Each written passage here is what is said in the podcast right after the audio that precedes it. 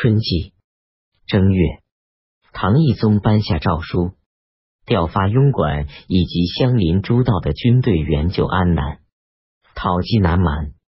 二月，唐懿宗任命中书令白敏中仍兼中书令，充当凤翔节度使，又任命左仆射、判度支度兼任门下侍郎，同平章事。有一天。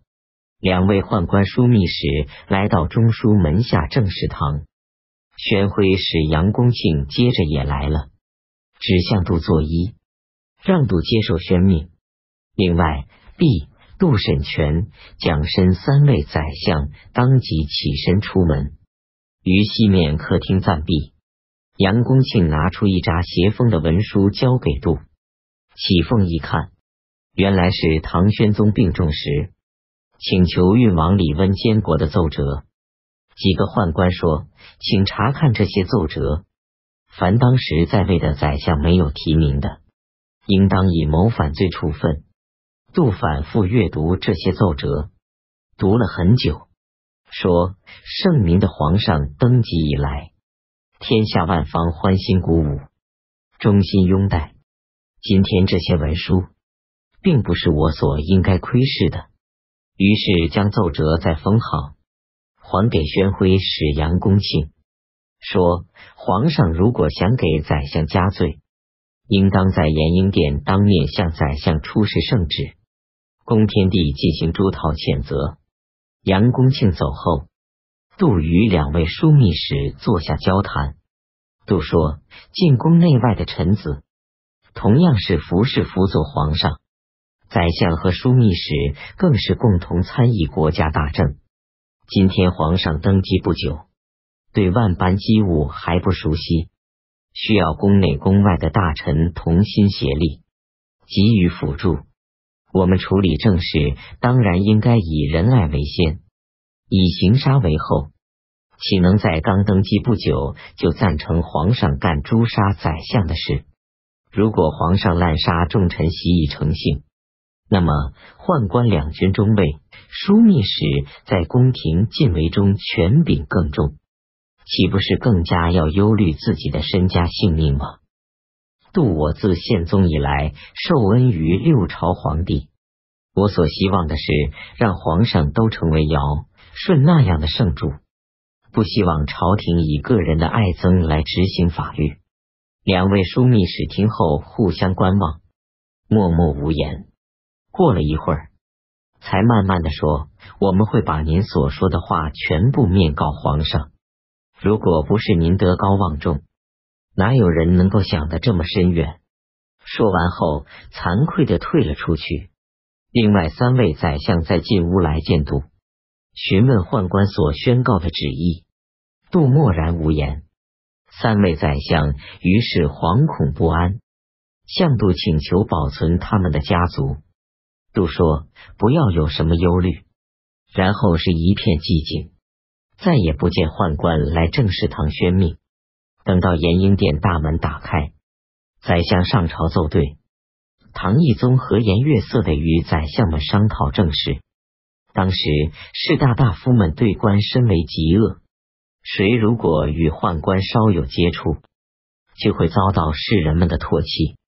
建州的进士叶京过去曾参加宣武军的宴会，在宴度上认识一个宦官监军，后来进士及第，在长安与同年登第的进士出游，路上遇到那位宦官监军，于是，在马上互相作揖行礼。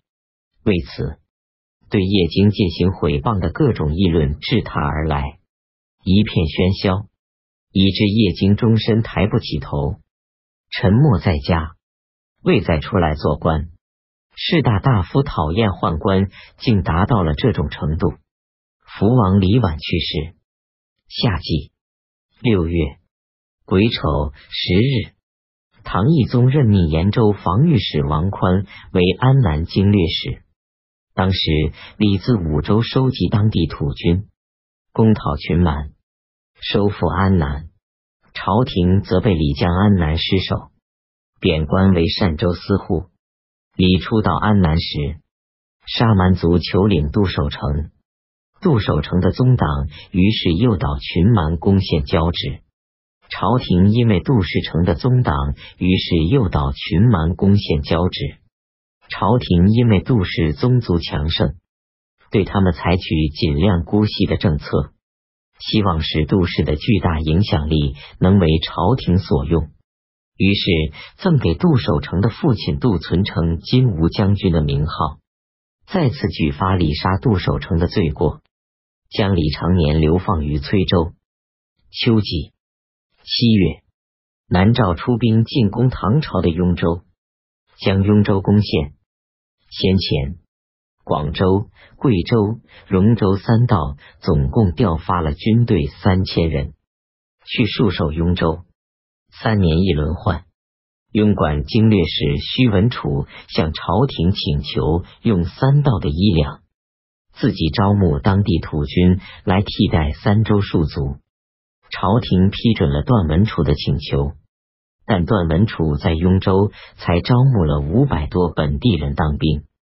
段文楚调回朝廷任金吾将军，新任经略使李蒙贪图兵员缺额所余的衣粮。归入自己的腰包，于是将三道戍守左江、右江地区，这比原有军队减少了十分之七八。所以南诏蛮人乘虚入寇进犯。这时李蒙已去世，经略使李宏元到镇上任才十天，手上没有军队抵御南诏蛮人的进犯，城被攻陷。李宏元与监军从雍州城脱身投到滦州。二十多天后，南诏蛮军退走，李宏元等人才回到雍州。为此，李宏元被贬官，任建州司户。段文楚当时在朝廷任殿中监，唐懿宗再任他为庸管经略使。段文楚来到雍州，城邑内居民已食不存衣。段文楚是段秀实的孙子，杜向唐懿宗上言，南诏臣服相化于唐朝已七十年，蜀中地区因此罢兵无战事，群蛮大都服从州郡官府。今天西川的军队和粮草都很单薄，不可轻易与南诏王国断绝关系，而且我们应该派遣使者去调剂。向南诏清平官等小于大意，告知南诏新国王的名字触犯了我玄宗皇帝的庙会，因此才没有给他颁行册命。等到新国王改名并向大唐皇帝谢恩后，我们会派遣使者去册命大理，似乎这样更能顾全大体。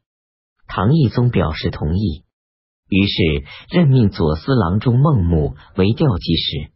还没有出发，恰至南诏军队侵寇州，攻邛来关，孟母于是不再成行。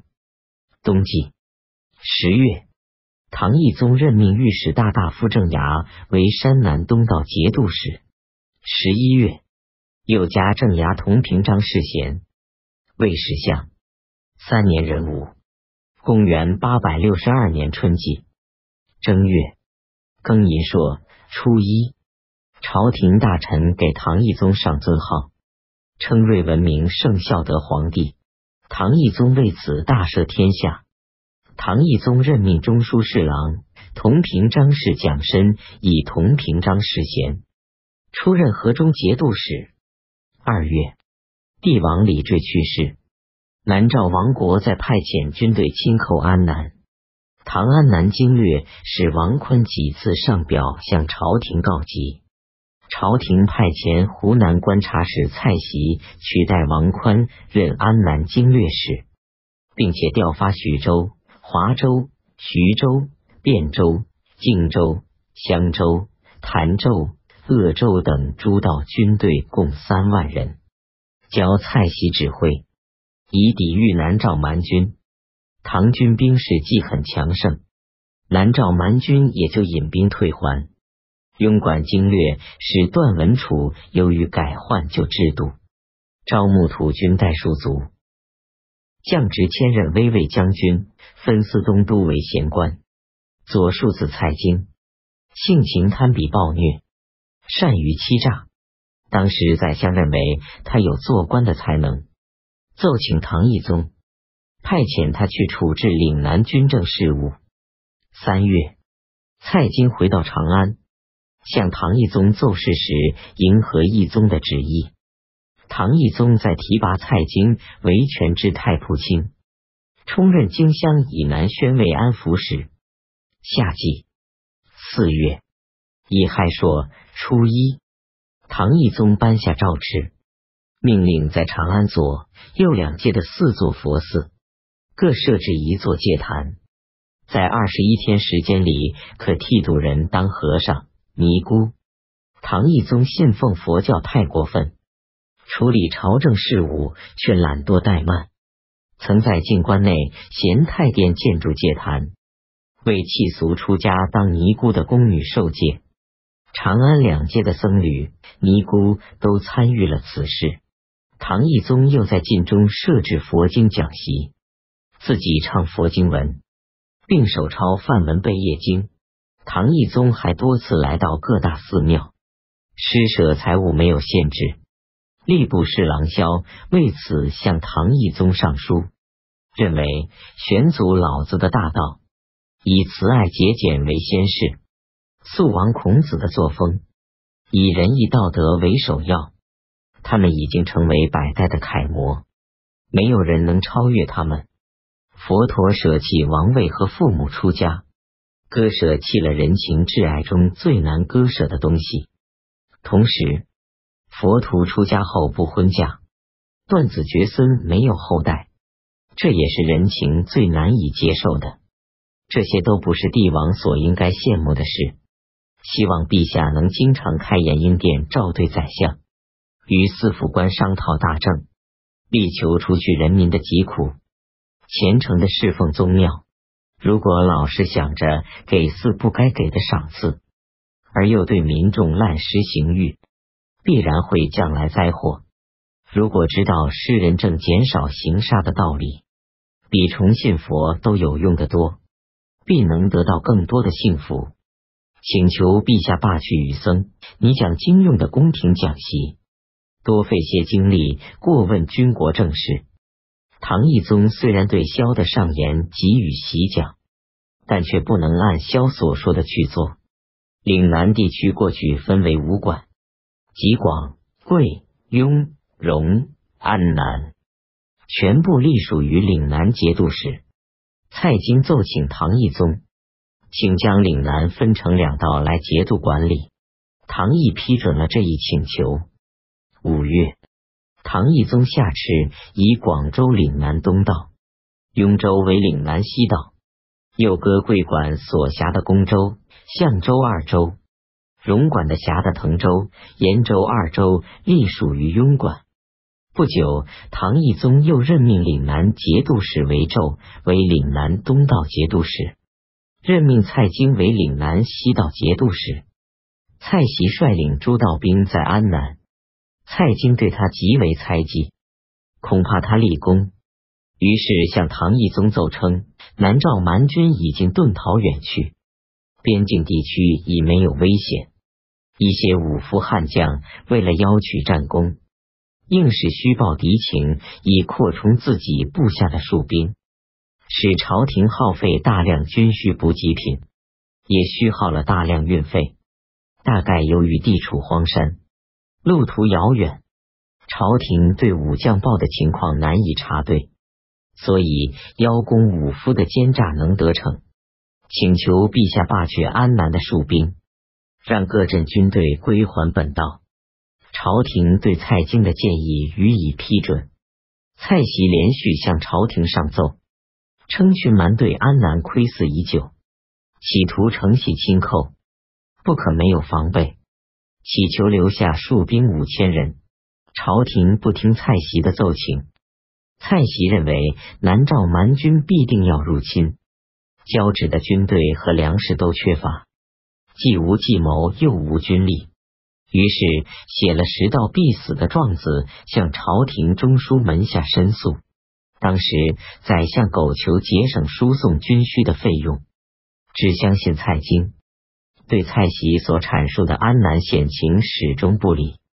秋季七月，徐州发生军乱，乱军将徐州节度使温章驱逐出境。起初，王志兴既取得徐州，赵母勇敢强悍之士二千人，号称银刀、标旗、门枪、鞋马等七军，经常带着三百余人自卫。他们全副武装的坐在州府史院两侧的家木之下，每月轮换一批。此后的节度使大多是儒臣文士，银刀等七军士兵逐渐骄横，稍有不如意处，只要一人振臂一呼，其他士兵就一起响应。节度使只得从后门逃走躲避。前徐州节度使田木为了安抚这些骄兵悍将。甚至与他们不分上下的杂作，在一起饮酒。士兵与节度使手把手，背靠背。有时田木还为士兵们边敲竹板边唱歌。节度使府用于犒赏士兵的费用，每天以一万计。遇到风雨或寒暑之日，还要加倍慰劳。即使是这样。银刀等七军士兵仍然时常喧哗闹事，要求赏赐，贪图不已。田牧去世后，温章代任徐州节度使。骄兵早就听说温章性情严厉，心怀畏惧。温章虽然敞开心扉慰问存抚七军士兵，但骄兵们始终对温章心怀猜忌。凡温章赐予的酒食。没有人敢喝一口。一天早上，骄兵们竟聚集在一起，大喊大叫，将温章驱逐。朝廷知道温章被逐是出无辜，乙亥初八，任命温章为宁节度使，改任浙东观察使王林为武宁节度使。